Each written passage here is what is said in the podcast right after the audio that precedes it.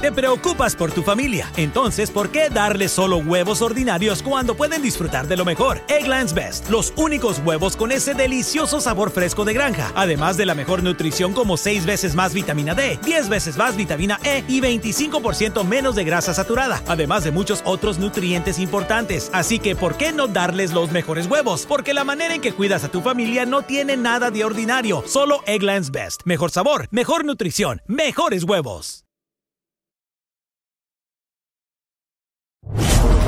Esta es una producción de Cinema Tempo.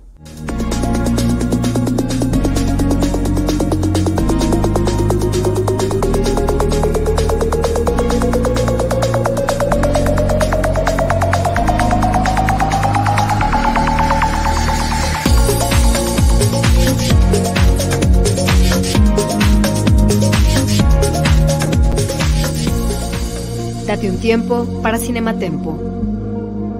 Cinematempo es tiempo de cine, con Charlie del Río y Lucero Calderón. Cinematempo, streaming.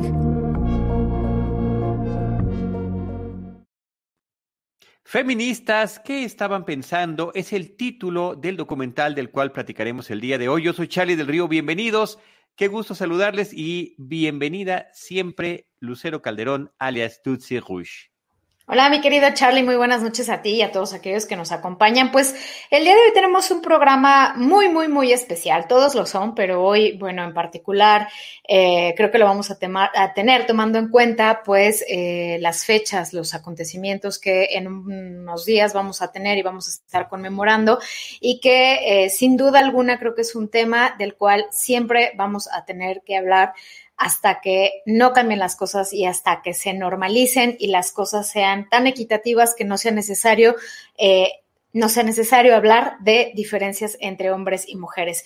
¿Por qué es especial? Porque justo en este programa vamos a hablar eh, de un proyecto que tiene coyuntura con el Día de la Mujer, que vamos a conmemorar el próximo lunes y que ya lo mencionaba mi querido Charlie del Río con el nombre del proyecto, es un documental que está disponible desde hace un par de años, pero bueno, consideramos prudente hablar de él, tomando en cuenta, insisto, esta coyuntura, eh, que se encuentra en la plataforma Netflix y pues que eh, reúne a un grupo de mujeres, mujeres importantes que han hecho historia, principalmente en Estados Unidos eh, que hablan eh, a partir de un libro, de un libro que se publicó en 1977, es como el pretexto para que las mujeres empiecen a hablar acerca de su experiencia, de cómo ha sido ser mujer, cómo ha sido eh, luchar por tratar de ubicarse, de ganar un lugar, por tratar de buscar esta igualdad entre mujeres. Y bueno, lo primero que se me viene a la mente, mi querido Charlie, es pensar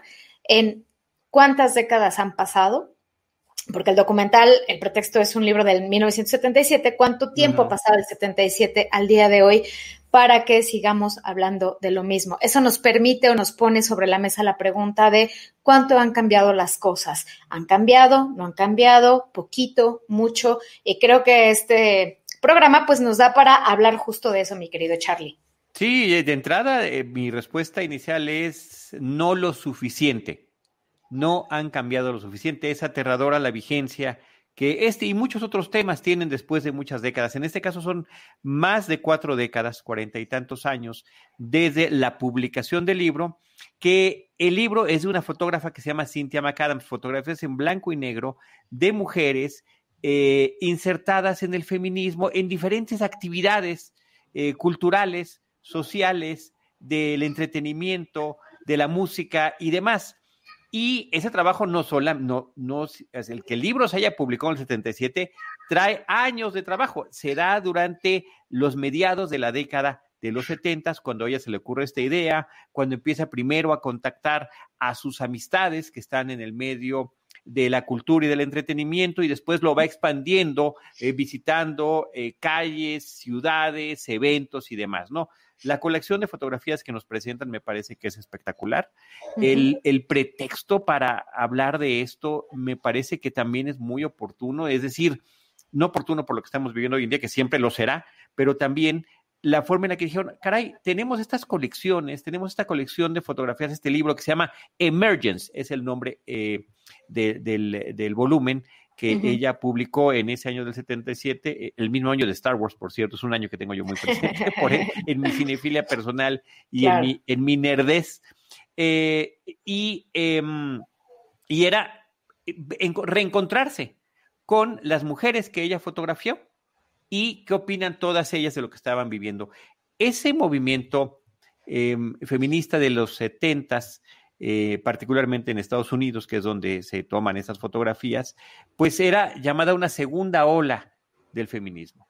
Y eh, parte de esta reflexión que tiene que ver con la pregunta que estás haciendo, se va contestando con las experiencias de estas mujeres tantos años después, más de 40 años después, pero también involucran a jóvenes, a otras mujeres jóvenes, para poder plasmar justamente los paralelismos que hay. Y otras de las cosas que plasman, por ejemplo, nos ponen una manifestación feminista en la era Trump en Estados Unidos, en Washington, corte a una manifestación feminista en los años 70. Y de repente vemos que ciertamente no han cambiado tanto las cosas. Y cuando escuchamos lo que ellas vivieron, porque además cada una va hablando de situaciones muy particulares que le pasaron de índole personal, profesional eh, y, social, y, y, descubrimos que, bueno, al final de cuentas sí, pero insisto, no lo suficiente. Así es, mi querido Charlie. Y también está, e, e, es un deleite visual en cuanto a ver como todas estas imágenes y después tener a las mujeres 44 años después hablando de esto, bueno, 42, ¿no? Porque fue el documental fue de hace dos años, 42 años después, hablando de eh, de el retrato que les tomaron o la fotografía que les tomaron, en qué momento estaban, cómo estaban, qué sentían, y pues muchas estaban, eh, pues sí, liberándose de, o tratando de liberarse de este tipo de em, situaciones, de, de, cosas, de que la mujer solamente tiene que estar en casa, solamente tiene que atender al marido, incluso hay una parte del documental, si, si lo recuerdas, mi Charlie, que hablan de una escuela para ser buena mujer, buena ama de casa, ¿no? Este, te daban ahí como una especie de doctorado para que aprendieras este, a hacer de comer, cocinar y demás. Y bueno, estas mujeres que están en el libro, pues van contando cómo cada una va viviendo sus momentos, sus situaciones. Hay temas eh, desde mujeres que hablaban de su homosexualidad, que decían, es que para la época, ¿no?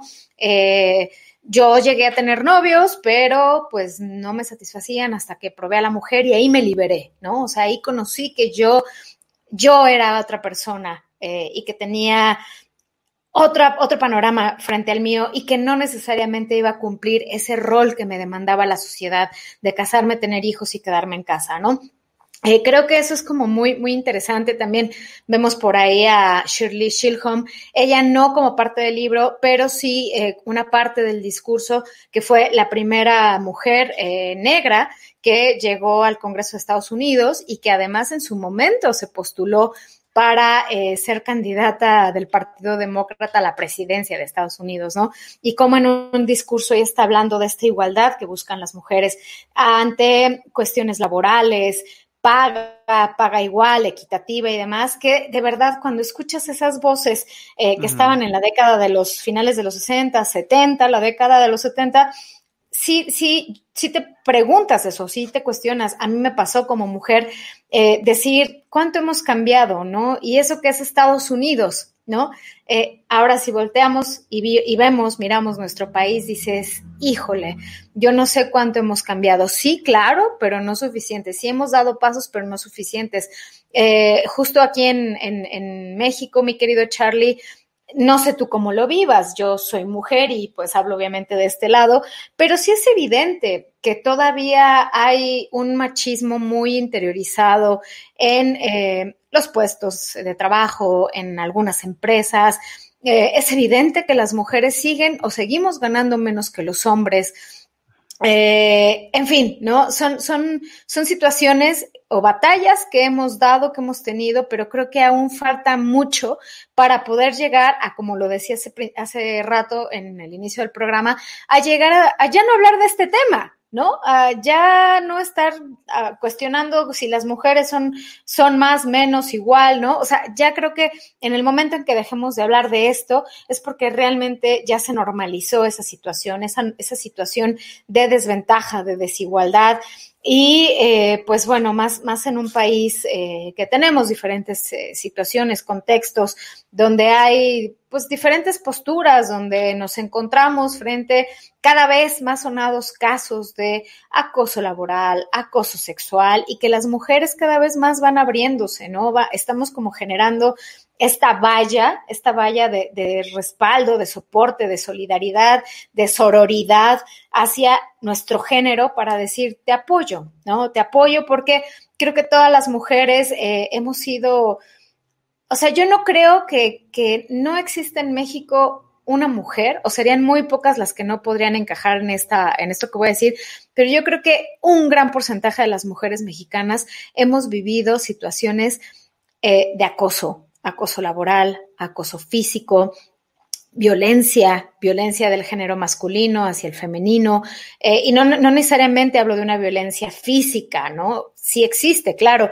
pero también hay otro tipo de violencia que está como muy integrada, ¿no? Que es la violencia psicológica, la violencia emocional, el denigrar a una mujer, etcétera, etcétera. O sea, creo que es un largo etcétera. Hay muchas mujeres que, que, que estuvieran o que están viendo este programa, pues se van a identificar. Entonces, Creo que estamos en un momento muy importante, creo que cada vez nos estamos uniendo más y eh, pues es como muy bonito ver este documental eh, porque te das cuenta que sí, que aunque han pasado los años y no ha cambiado tanto o como quisiéramos, pues ahorita vuelve a haber como otra ola. Siento yo que hay otra ola, eh, una nueva ola de mujeres, no sé si es que no quiero centrarme solo en el feminismo, el feminismo, sino una nueva ola de mujeres más conscientes de sus derechos, de sus posibilidades, de, de poner límites, ¿no? De decir, esto no, hasta aquí, no voy a permitir que pases más o que pases esta línea de respeto, etcétera, etcétera. Entonces creo que es muy bonito porque, eh, como dicen por ahí, queda como anillo al dedo ante la coyuntura y tomando en cuenta que hace justo dos, tres años, en el 2018, pues empezó este movimiento también de Time's Up, de Me Too, ¿no? Etcétera, etcétera, que sin duda viene de la mano con todos estos movimientos que ahorita estamos eh, presenciando y que pues seguramente en unos días vamos también a, ver eh, por las manifestaciones que se están organizando, igual como para hablar del el papel o el lugar que tiene la mujer en esta sociedad eh, a veces muy desigual. This is Michael J. Fox. Learn more about the Michael J. Fox Foundation's work and how you can help speed a cure at michaeljfox.org. The Michael J. Fox Foundation here until Parkinson's isn't. Fíjate que lo que hubiera gustado eh, ver después de un trabajo que está hablando de algo que pasó hace más de cuatro décadas es que dijéramos, mira cómo estaban en aquel entonces, lo bueno es que todo ha cambiado. Lo malo es que efectivamente, efectivamente, Tutsi no ha sido así y eh, estoy de acuerdo con todo lo que has expresado previamente y la forma también en la que podemos abordar estos temas a partir de las experiencias que estamos viendo en pantalla. Antes de continuar, sí quiero darle un saludo a Enrique Figueroa Anaya, que es parte y fundador de este proyecto que se llama Cinema Tempo. Él está como encargado, responsable y titular de Cinema Tempo Historia que aparece los martes cada 15 días y que además el, eh, también, eh, además del, pues de la fecha que estamos eh, conmemorando con esta película, pues también fue parte de una eh, suerte de investigación de ver qué películas sobre, sobre estas temáticas había en la plataforma eh, de Netflix hace poquito en torno a los cursos que él está dando, ¿no? Y yo me encontré con este que me llamó muchísimo la atención y que me gustó mucho por todo esto que estamos platicando. También saludar a Cristian Renón Martel, que está acompañándonos a través del Facebook Live. Em, y, Tutsi, eh, creo que algo muy bonito que nos está presentando este documental es el tema de los retratos. De verdad que sí quiero detenerme en esto, porque la propia autora, la propia fotógrafa, cuando los ve, porque se hace una, se organiza una exposición en el 2017-18 para justamente eh, conmemorarlo y exponen cada una de estas fotografías y dice, miren además a todas estas mujeres de pie, a todas estas mujeres eh, empoderadas. Y era curioso que efectivamente una gran mayoría de las fotografías que vemos están ellas de pie, están ellas enfrentando la situación, ya sea en su casa, en la calle, eh, eh, practicando alguna de las actividades que les gusta, ¿no? Alguna con su fotógrafo, con su eh, cámara fotográfica, alguna otra con su violín, en fin, dependiendo de las diferentes actividades que cada una hiciera. También hay varias fotografías de desnudos de estas mujeres y la, la reflexión posterior a todo esto y las historias que cada una nos cuenta de verdad que son interesantísimas. Sí, con, con ese triste eco de que pues esto también está pasando ahorita, ¿no? Y quiero comentarte el caso de dos de las entrevistadas que aparecen en este eh, eh, documental que, pues, por mi afinidad al cine de ficciones, son las que mayor, más identifiqué y con una razón en particular, ¿no? Jane Fonda y Lily Tomlin. Em, ellas dos participaron en una película de 1980 que afortunadamente yo no sabía que le iban o no a mencionar en el documental, que se llama Nine to Five, de 9 a 5. Eh, una comedia que justamente hablaba de la clase trabajadora, eh, eh, oficinista, las secretarias, cómo eran, pues, no nada más explotadas, sino también acosadas.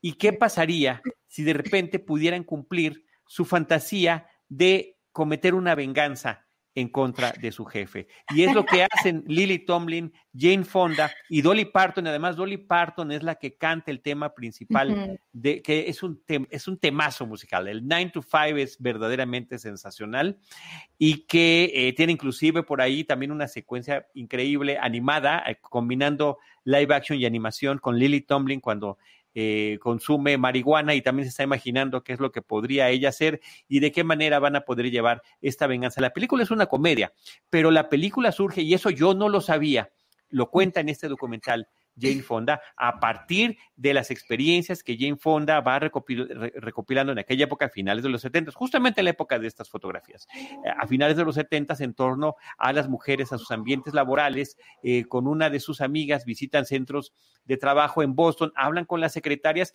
y de ahí empiezan a salir esta inquietud, dice, es que esto es una película y originalmente estaba concebida como un drama.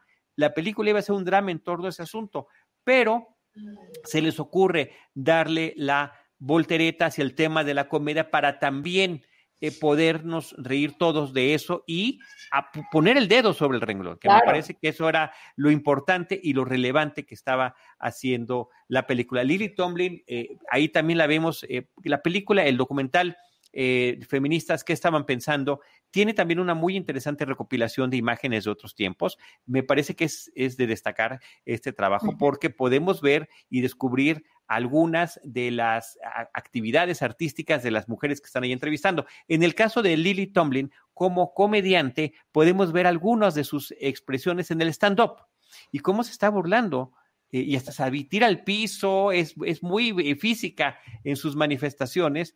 dice, estoy, estamos eh, cuatro amigas en una barra, en un bar, y se acerca un hombre y dice, ¿por qué tan solas? O sea, ¿qué están pensando las otras personas? ¿No? Es, es justamente lo que quiere. me parece que es acertadísimo por eso mismo, por esos antecedentes en la comedia y cómo lo, cómo lo manejaba y lo ha manejado toda su vida Lily Tomlin, que se integrara con Jane Fonda a este proyecto, más la edición de Dolly Parton, eh, que si bien ya era un ícono de la música country. Bueno, esto la, manda a la estratosfera de la cultura popular.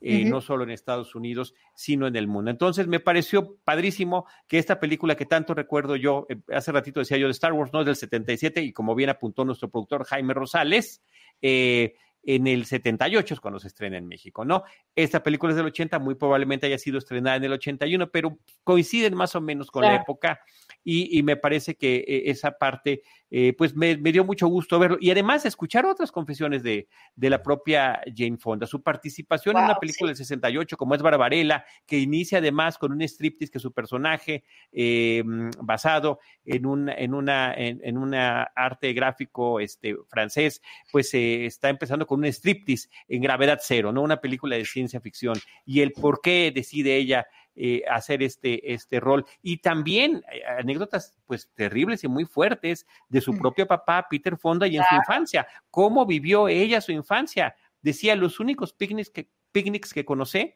que conocí es cuando se montaban para una sesión de fotografías que iba a ver de la familia.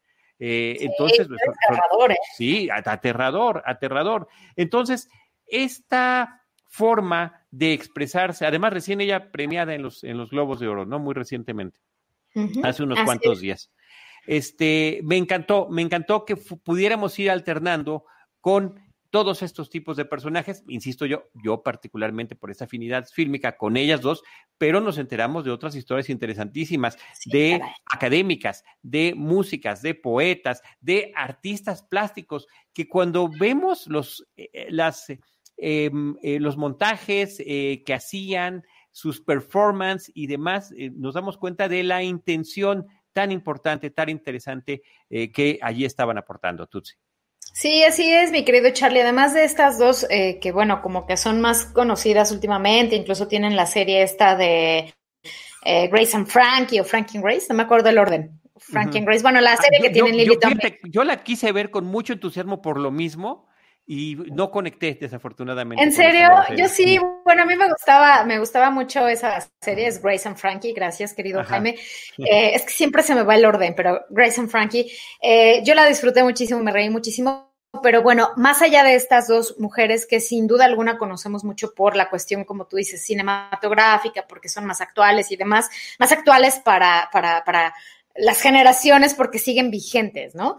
Eh, también a mí me llamó mucho la atención varios casos, pero uno de ellos que me quedé como wow es el personaje o el actriz, más bien la actriz cantante Michelle Phillips, eh, que fue parte del grupo este de Mamas, de Papas Puta, o sea, justo cuando está contando su historia de éxito, de que ellos ganaban, que, hasta eso cuando ellos eran parte de este cuarteto, de esta agrupación, ella cuenta que eh, ganaban igual todos, o sea, que sí, todos tenían la misma paga si iban a un concierto, a tocar a donde fuera o lo que fuera, todos ganaban igual. Que dices, bravo, ¿no? O sea, qué padre que para esa época sí sucediera. Sin embargo, le decían que eh, ella sola o ella aparte, eh, sin su marido, que también era parte del grupo, que no iba a llegar a ningún lado, ¿no? Que no iba a poder eh, sacar avante, ¿no? Este, la situación.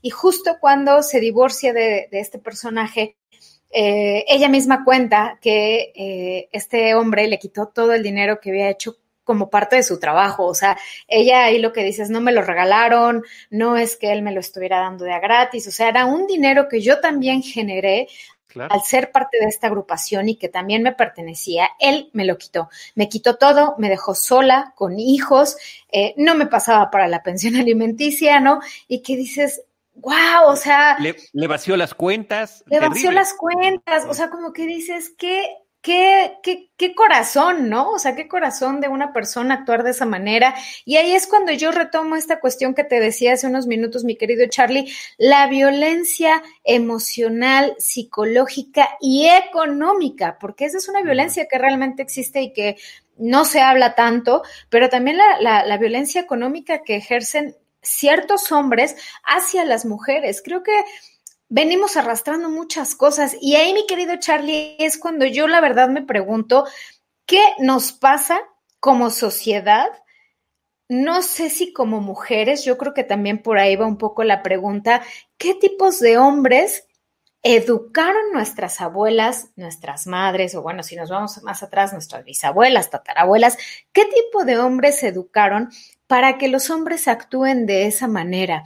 Y creo aquí, mi querido Charlie, y siempre lo he dicho, y es algo que yo tengo muy interiorizado, y que de hecho cuando yo supe que iba a ser mamá y mamá de un niño, yo me dije, qué gran responsabilidad tengo en mis manos, porque yo tengo que educar a un hombre, a un varón, a un niño, que rompa con todo eso, que rompa con este tipo de educación cultural, eh, social que traemos, tradicional, no sé, que venimos arrastrando y que a veces como que como que no cuestionamos, ¿no? O, bueno, creo que muchas mujeres sí cuestionamos, pero a lo largo de las décadas no se cuestionaba, era como, pues es que es hombre, es que el hombre puede hacer eso, es que el hombre eh, puede tener muchas mujeres, pero la mujer no, es que el hombre, bla, bla, bla, y así te podría sacar muchos ejemplos. Entonces creo que aquí es cuando yo como mujer, eh, y de hecho hay una de las entrevistadas que, que, aplaudí cuando lo dijo, que dijo, muchas veces las mujeres que son madres solteras, madres solteras de hombres,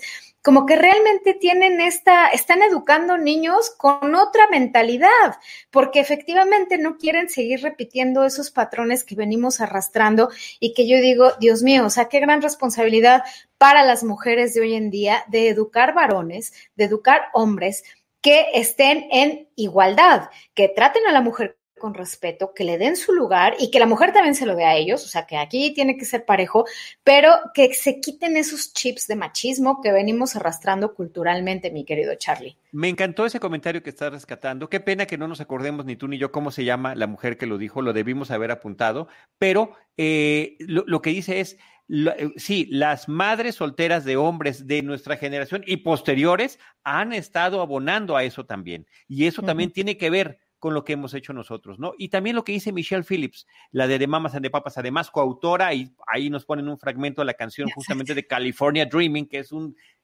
una, gran rola clásica, por supuesto, de la cual ella es no nada más intérprete, sino también coautora. Este, después de que le hace esto su, su esposo o ex esposo, ¿qué dijo ella? Nunca más, nunca más me va a suceder esto. Hay otro caso de una catedrática y autora de libros que dice, estaba yo, ya había publicado dos libros, estaba por publicar el tercero, estaba dando clases en la universidad, pero ya tenía yo, eh, ya estaba criando eh, uno o dos hijos y este... Y de repente, pues pedí que me cambiaran alguno de los horarios, porque pues hasta la hora yo me sentía cansada, ¿no? Y, el, y el responsable de la universidad le dijo que de ninguna manera, que, que tenía que decidir entre ser madre o ser este o, ser académica, ¿no? O sea, espera, aquí tengo que hacer un Perdón, Picharli, es que dijiste eso que realmente me hizo acordarme de alguien que está en los medios. Son dos mujeres que están en los medios. Eh, no voy a, decir los nombres, pero es justo eso. Una compañera eh, de un medio em, se embaraza, eh, ella lo cuenta, eh, se embaraza y pues evidentemente cuando estás embarazado te da sueño, ¿no? Porque pues tu cuerpo está chupándote todo para alimentar un bebé, ¿no? Entonces te da sueño y esta mujer le dice a su subalterna, le dice, pues decídete, o vas a seguir siendo periodista o vas a, ser, a seguir siendo mamá. Y te lo digo que esto sucedió hace 10 años para acá, o sea, hace una década. O sea, por ahí. Podría, haber, pasado ayer. ¿Y qué dices? es triste, es lamentable. ¿Cómo? O sea, además me lo está diciendo una mujer, ¿no? Que hay muchos hombres que así son, pero cuando ya dices, híjole, me lo dijo una mujer, dices, señores, señoras, ¿dónde queda la empatía? ¿Dónde queda la sororidad? ¿Dónde queda la solidaridad entre mujeres? ¿Dónde queda, no? Y que es muy lamentable que mujeres se respeta. Si ellas no quieren ser madres, bien, perfecto, están en todo su derecho, pero las que sí somos madres o las mujeres que sí quieren ser madres, que también estamos en nuestro derecho, híjole, no sé por qué existen este tipo de comentarios. Y perdón que te haya interrumpido, mi querido Charlie, pero es una realidad, es, es una realidad. Es que creo que esa es la vigencia de este trabajo. Ciertamente este no es una película extraordinariamente profunda sobre el tema, nos está tocando muchos temas de manera superficial, está hablando con muchas personas, está haciendo un comparativo entre épocas, está haciendo esta recopilación de imágenes y de trabajos, sí, pero lo importante y lo interesante es que pase esto que está sucediendo aquí entre nosotros y con quienes nos están escuchando, Tutsi, que alimente el diálogo y la reflexión, porque de repente lo, lo, lo, que sucede es que no nos damos cuenta de lo que está sucediendo y de lo que estamos diciendo eh, en nuestra cotidianeidad en torno a esta eh, falta de equidad. Y hay otro eh, dato curioso, porque tú misma lo hiciste hace ratito. Las mujeres más jóvenes que son entrevistadas aquí, que evidentemente no estuvieron en aquellas fotografías, pero que les enseñan el libro y ellas hablan de sus propias experiencias, tratan de evitar la palabra feminismo tratan de no mencionarla porque dicen es que no nada más es el adjetivo, no es nada más el calificativo, eh, es, es un tema de equidad. de muchas formas y se puede expresar. Y mira, ahorita que nos está poniendo justamente a, una, de estas mujeres, es justamente lo que, lo que, lo que ella comenta.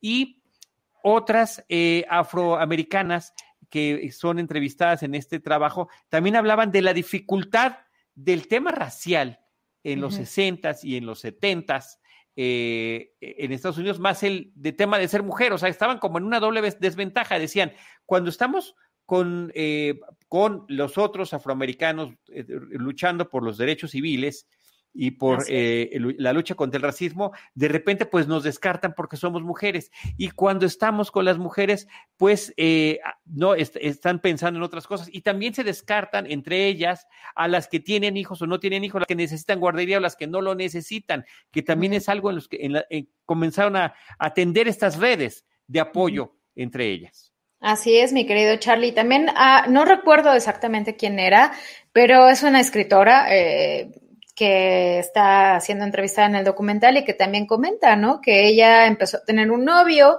ella judía, él no, eh, y que después de un rato, pues se juntan, se casan y él se la lleva a vivir a Afganistán y cuando llega a Afganistán le quieren quitar el pasaporte y se, lo quitan. Nunca, ella cuenta que nunca, hasta el día de hoy, nunca ha sabido de ese pasaporte. Y cuando llega se da cuenta que sí, su familia, la familia de este hombre era muy adinerada, pero eh, que su, su, propio padre tenía tres esposas, 21 hijos, ¿no? Este, y que pues a las mujeres, bueno, de, de esos países eh, como ya asiáticos, pues eh, orientales que tienen otra, otra cultura, es diferente su cultura, pues que pues también a ella le querían como coartar esa libertad de ser, de ser mujer, sino ahora pues nada más eres un objeto que sirve para ciertos fines, ¿no? Eh, que, que, son historias que seguramente han vivido muchas mujeres que se enamoran o se juntan este, con, con hombres eh, pues como con ideas, ¿no? musulmanas, este, no sé, árabes, no sé, ¿no? Eh, que bueno, hay muchas series que hablan de eso, hay muchas películas que reflejan esto. Y también otra cosa que dije que tiene coyuntura, no se aborda ahí en el documental, pero que creo que es también muy vigente, es cómo en estos países, o en muchos países, tanto africanos como de Asia, ¿no? De, del Oriente Medio, eh, son mujeres que eh, las mutilan, les cortan el clítoris y se los cortan desde niñas, ¿no? Para que no tengan placer, para que, o sea, es como, o sea, se me hace eso como algo tan agresivo, tan rudo, tan eh, hiriente al cuerpo femenino, a un ente, a una mujer, a, a alguien, ¿no? Es un objeto que puedes cortarle la pata de la, de la silla o de la mesa y ya, o sea, este tipo de prácticas que aún existen hoy en pleno siglo XXI otro tipo de situación, eh, las mujeres de Arabia Saudita apenas en el 2018 eh, pudieron por primera vez manejar, conducir sus coches, porque antes lo tenían prohibidísimo, ¿no? Eh, también está la directora esta saudí, que fue la primera mujer que dirigió una película en Arabia Saudita, que es la de la bicicleta verde. Eh, esta, esta directora también muy buena. O sea, a lo que voy es que como hay muchos ejemplos y casos e historias de cientos, cientos de mujeres que por cuestiones culturales, por tradición y demás, tienen que seguir las normas, eh, las reglas de eh, los hombres, ¿no? De ustedes, mujeres, tienen que hacer esto y esto y esto, y si salen de, estos parámetros que nosotros dictamos, están mal, ¿no? O no pueden vivir aquí en, nuestros países, o eh, la señalan, o, ¿sabes? Eh, que la directora es Haifa Al-Mansur, se me olvidó. Eh, y hace poco hablé de ella, eh, pero bueno, ella fue la primera, o sea, ni hombres ni mujeres, fue la primera en su país en dirigir algo, que es La Bicicleta Verde, que fue un fenómeno, y esta película, mi querido Charlie, si no la has podido ver, échatela, o sea, si hay películas que me hacen llorar, es esta. O sea, cada que veo la bicicleta verde, siempre lloro. Siempre lloro. Soy muy cursi. Pero bueno, así hay muchos no, La voy a ver, la voy a ver porque no la conozco y, eh, y espero yo también compartir esas lágrimas contigo. Tutsi, vamos a hacer una pausa y regresamos ya para eh, la parte final de este programa dedicado a feministas que estaban pensando, feminists, what were they thinking?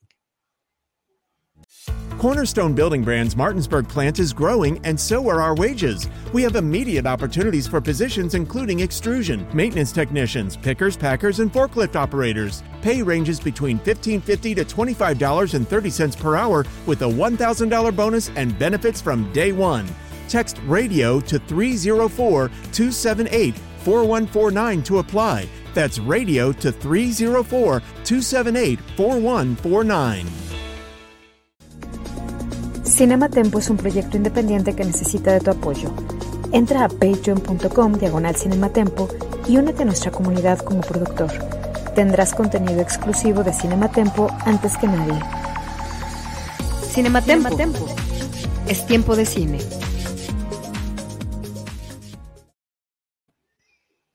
Tutsi, estamos regresando sobre esta charla de la película documental de Netflix del 2018, Feministas que estaban pensando.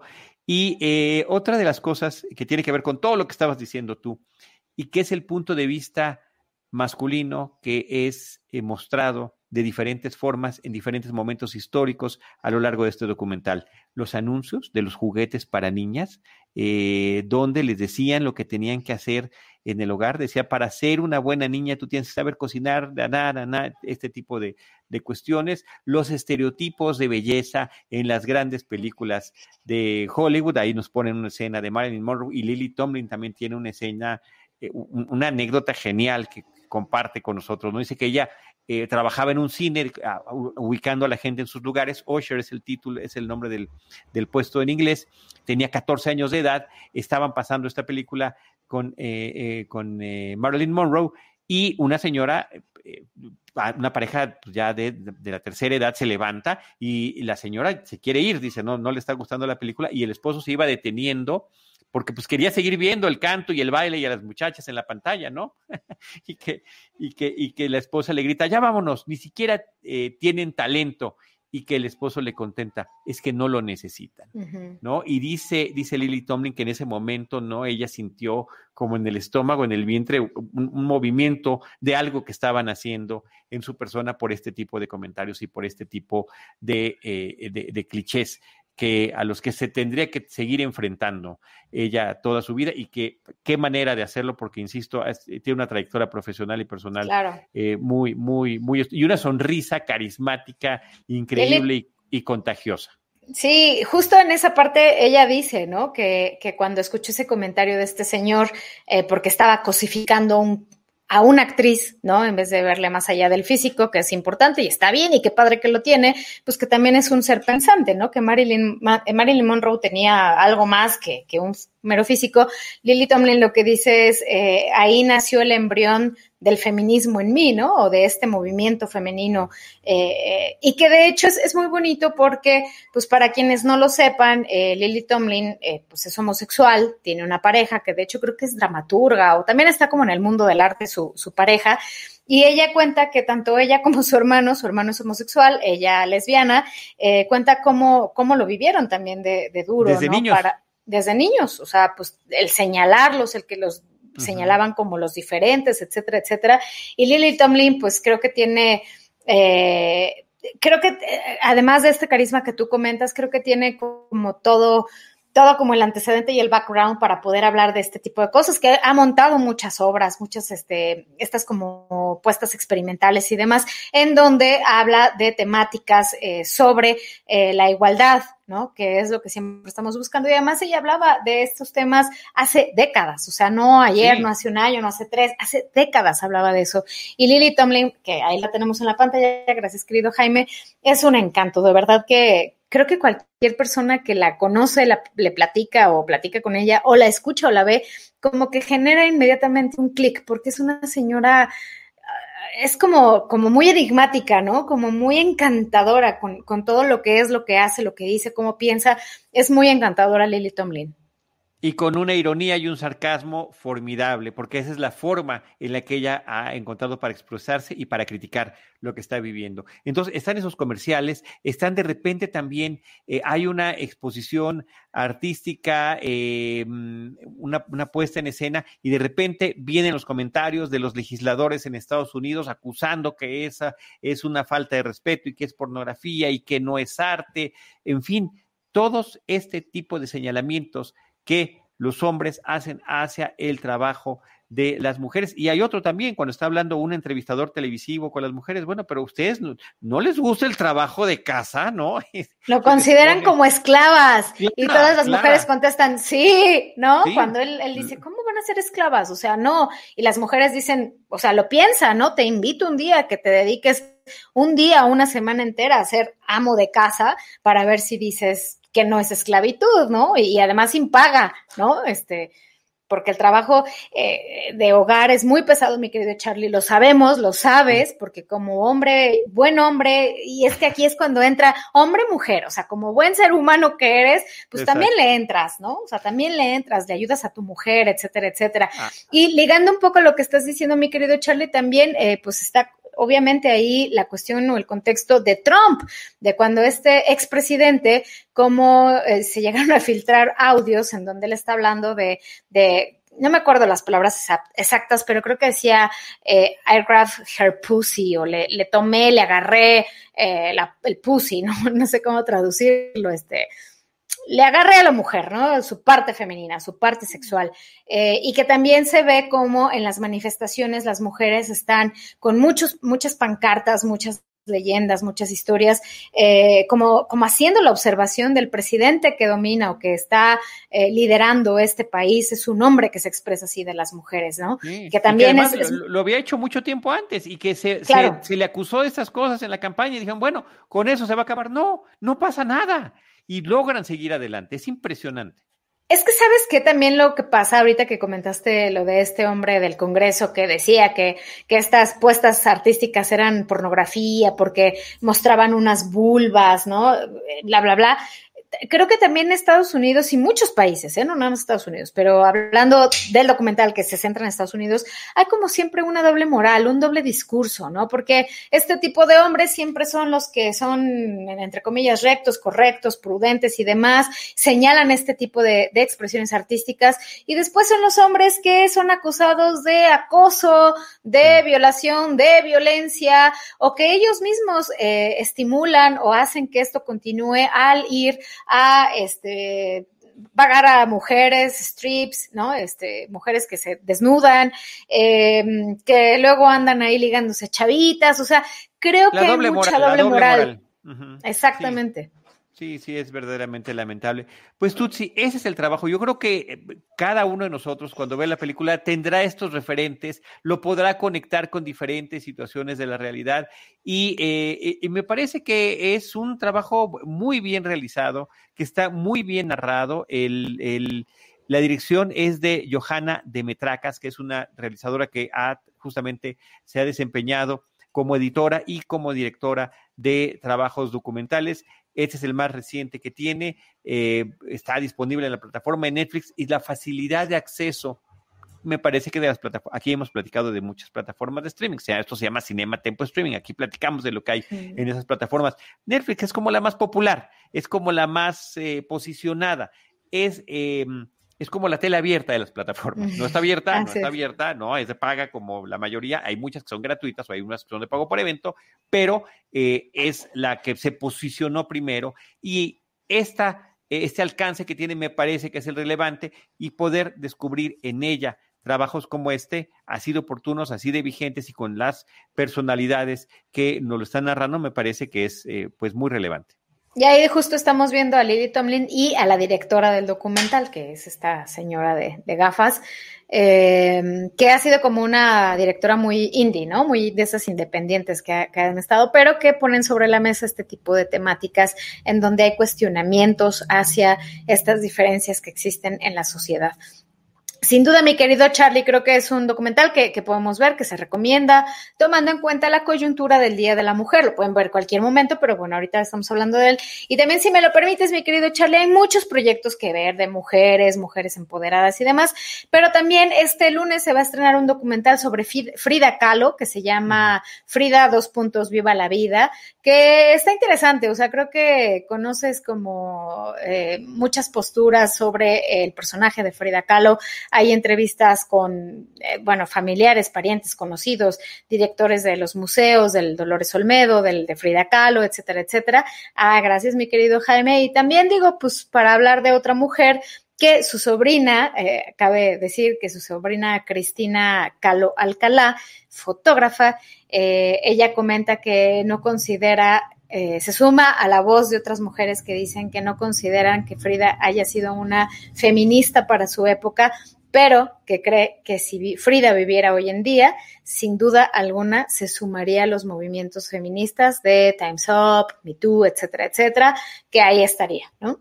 Yo vi este documental Ah, es la última visita al cine que tuve antes de la Ah, pandemia. mira. Fue una función de prensa, fui justamente con Enrique Figueroa Anaya, no sabíamos, no teníamos Ah. idea. Uno, de que la película no se iba a estrenar, porque pues, se iba a estrenar en un par de semanas después de esa exhibición, ¡Pum! Y- Pandemia. y de que, y de que entraría la pandemia, de qué manera y que seguiríamos ahora encerrados. Esa fue la última película que vi en una sala cinematográfica, Mira. en una función de prensa antes de la pandemia. Muy interesante. El director se llama Giovanni Trollo. eh, Italiano. lo que me gustó y que me pareció interesante es el punto de vista extranjero. Es una película que se nota que hizo un equipo de extranjeros eh, sobre el personaje de Frida Kahlo. Y además, Eh, ¿sabes? Sí, perdón. Sí, sí. Perdóname, mi Charlie. Este, algo que, que es muy curioso es que la actriz que está narrando, ¿no? Como que es una mezcla de un poco de, de- de voces, ¿no? Pero la, una de las Principal. actrices que va narrando, la, la actriz principal, exacto, es Asia Arge- Argento, Argento. Eh, ¿Quién es esta mujer? Pues es de las primeras mujeres que habló, que abrió su boca y dijo, Harvey Weinstein me violó. Fue de las primeras mujeres y ella es la narradora de este documental. Sí, sí, sí, y que además tiene una música, una extraordinaria selección musical. Está, está, es un eh, documental muy vistoso, muy interesante. No sabía que iba a llegar a pantallas el Sí. lunes, ¿me dices? Este lunes, el 8, el 8 se No, estrena pues a las mira 9 qué de la noche. interesante. Eh, eh, hace exactamente un año lo vi. Qué, cosa tan terrible. Eh, y, tan- y bu- y qué bueno que finalmente llegó porque me había quedado con esa inquietud. Eh, si no me equivoco, era Cinépolis Distribución eh, la, la que lo manejaba. No sé si sigue ahorita. En no, fin, ahorita se va directo para National Geographic, ahí lo van a poder Mm. ver en el canal, este, en el canal de paga, que Ah, está en muchas plataformas, ahí lo ok, van a ok. poder ver. Ah, perfecto. Pues es una muy buena recomendación. Frida, viva la vida. Qué buena, qué bueno que lo mencionas, Tutsi.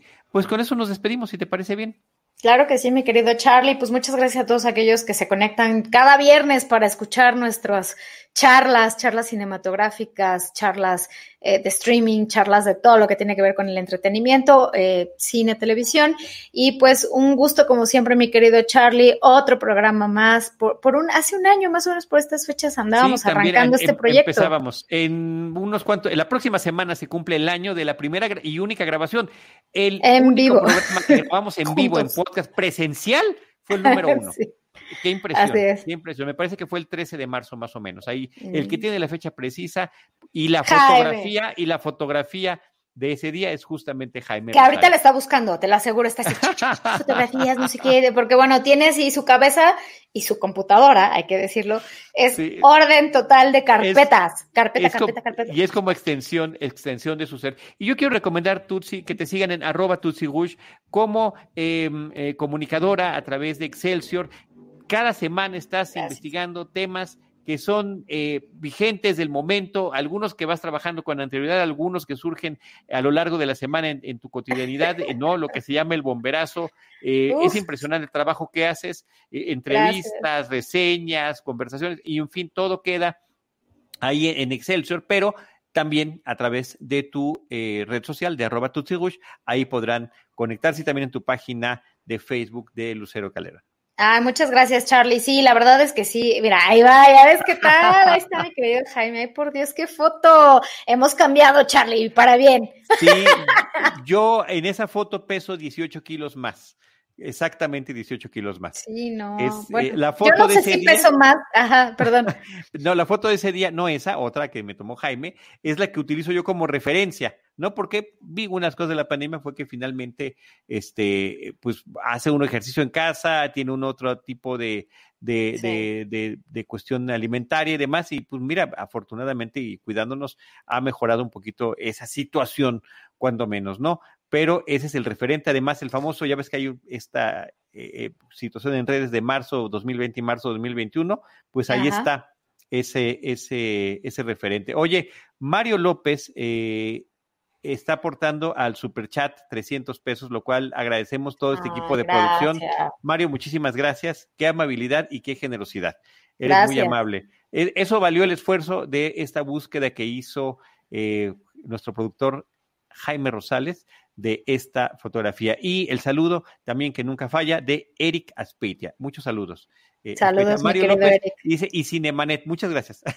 Ciertamente, Cinematempo, Cinemanet, ahí está Jaime Rosales involucrado en todos esos proyectos. Y a mí también, Tutsi, me da mucho gusto que también de repente nos acompañes en Cinemanet. Pues Mario, muchísimas gracias. Jaime Rosales, muchísimas gracias. Lucero Calderón, arroba Tutsi Gush. Tutsi, como te digo, cariñosamente. Charlie del Río, arroba Charlie del Río también. También hay que seguir al Don Charlie, También, ¿cómo no? También. Muchas gracias. Los jueves nos divertimos con Seinfeld, los miércoles con Cinemanet y también tenemos este eh, incipiente nuevo eh, proyecto de Cinema Tempo que es eh, The Crown episodio por episodio con René Palacios. Apenas vamos a tener esta próxima semana el número 3, pero ahí vamos hablando con mucho detalle de todo esto. Así que muchas gracias a todos y nos vemos la próxima semana.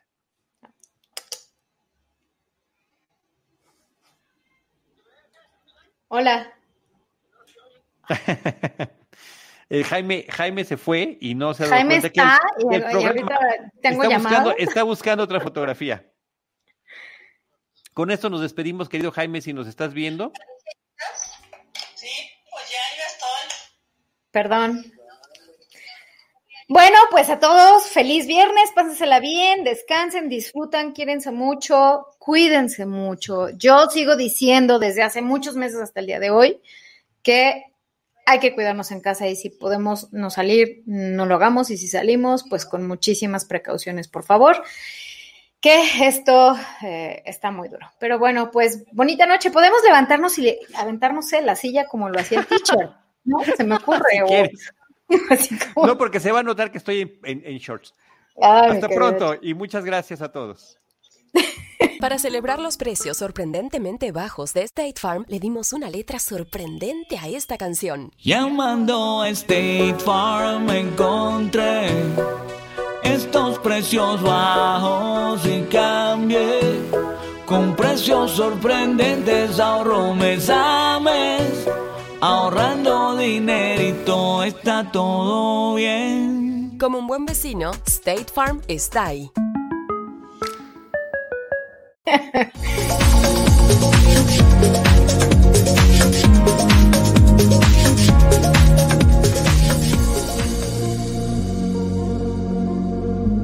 Date un tiempo para Cinematempo. Cinematempo es tiempo de cine.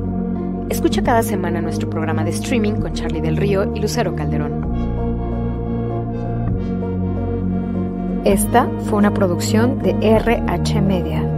Voz Lucero Calderón.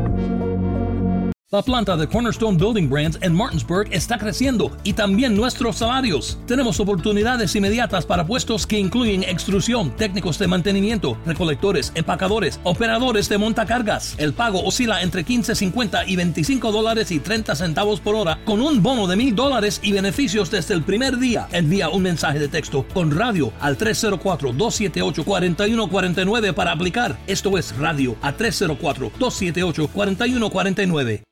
¿El cambio de temporada maltrata tu piel? Prueba esta rutina de Olay. Primero, usa la crema para ojos Olay Collagen Peptide 24 Eye Cream. Hidrata por 24 horas y visiblemente hace más firme la piel alrededor de los ojos en solo dos semanas. Después, usa el hidratante de noche Olay Retinol 24 Night Moisturizer en el frasco morado. Te hidrata mejor que una crema de retinol de 100 dólares. Disponibles en todas las tiendas y en olay.com. Obtén 10 dólares de descuento al comprar dos hidratantes. Encuentra el cupón y más detalles en tu periódico local.